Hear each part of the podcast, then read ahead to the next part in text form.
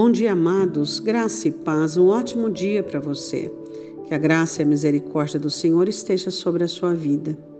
Não se esqueça hoje das leis e regras é, que o Espírito Santo tem nos ensinado. Lembra-se que tudo aquilo que o homem planta, ele vai colher.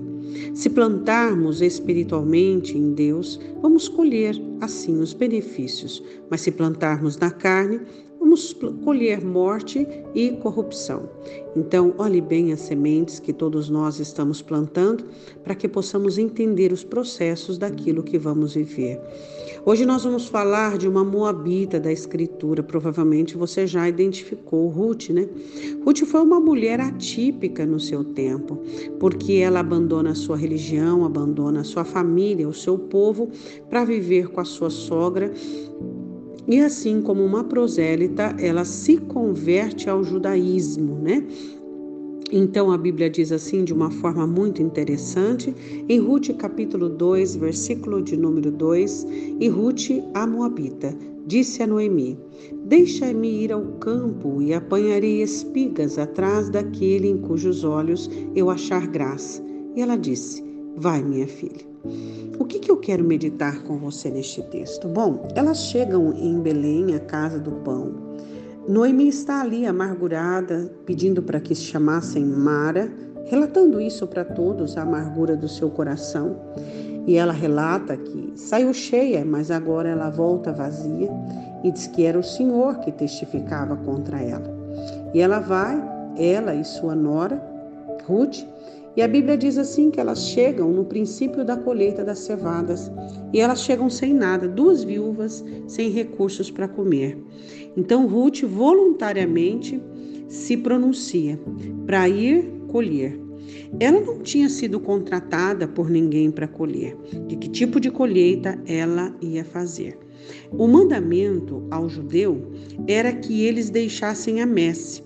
A messem era aquela parte, a messe era aquela parte dos cantos que caía, aqueles poucos de cereais, entende? Ou se era algum fruto apanhado no pé, não se podia tirar tudo. Por quê? Porque essa porção tinha que ficar para o pobre e para o estrangeiro. Então o judeu tinha esse mandamento, né? não só o judeu, mas os cristãos, o mandamento da divisão. Então parte da colheita ficava para o pobre e para o que estrangeiro que não tinha condições. Então todos sabiam que os feixes que ficavam, que caíam, os pobres iam atrás colhendo. Isso se chamava rebuscar, porque eles recolhiam aquilo que ficava. Então ela se voluntaria para quê? Para fazer esse trabalho, para trazer comida para casa. Aí o que, que eu quero meditar com você? É muito bom quando eu e você temos a nossa colheita abundante, somos os principais para colher, não é verdade? Temos a nossa seara, nossa própria, com o nosso nome, onde nós mesmos plantamos e colhemos. Muito bom. Mas e quando você tem que rebuscar? Mas e quando você tem que assumir a humildade do Evangelho e pegar aquilo que os outros deixaram para trás? E quando você precisa de um favor de alguém? E quando você precisa ser humilhado por uma situação? E quando você precisa é, de uma situação da qual você não é o agente principal, mas aquele que necessita? Como você se sente? Será que essa situação nos deixa tão humilhados em ficarmos revoltados?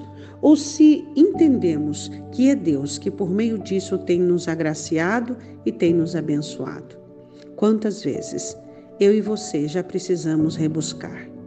Quantas vezes eu e você tivemos que fazer o melhor com aquilo que tínhamos? E o que? E honramos ao Senhor. E fizemos isso com gratidão, não com revolta não com inveja, olhando para aquele que tinha mais, mas agradecendo a Deus pela oportunidade de ainda colher em terreno alheio. Nós precisamos olhar muito bem para as oportunidades que Deus nos dá. Muitas vezes você é o dono da agricultura, você é o que plantou, mas outras vezes nós vamos colher aquilo que os outros plantaram. Mas tem que ser com humildade, com gratidão, com coração aberto, sem revolta, sem tristeza, sem inveja, dando graças a Deus pela oportunidade que Ele nos dá em humildade, em fazermos o melhor com aquilo que temos. Oremos, Pai. Nós queremos te agradecer pelos mistérios do céu. Quantos de nós um dia já rebuscamos? E queremos dizer mais, Deus. Estamos preparados para rebuscar a qualquer tempo, não importa. Não importa. Ruth não se sentiu humilhada nem descabida no meio daquele pessoal. Simplesmente ela se humilha e busca do Senhor aquilo que precisava. Nos ensine a humildade, Deus, para às vezes rebuscarmos. Senhor, não permita que a soberba venha sobre alguns de nós e que nos tire a oportunidade de sermos aprovados aos teus olhos. A grande pergunta no dia de hoje, aqueles que têm colhido muito, aqueles que têm colhido, será que eles ainda conseguem rebuscar? Lá atrás, nos seus começos, rebuscavam, aproveitavam toda a oportunidade que o Senhor dava com alegria. Mas quantos de nós nos tornamos soberbos e somos incapazes de rebuscarmos? Eu te peço, Pai, em nome de Jesus. Amém? Seja você alguém capaz ainda de rebuscar, capaz de ser humilde. Deus te abençoe, um ótimo dia em nome de Jesus.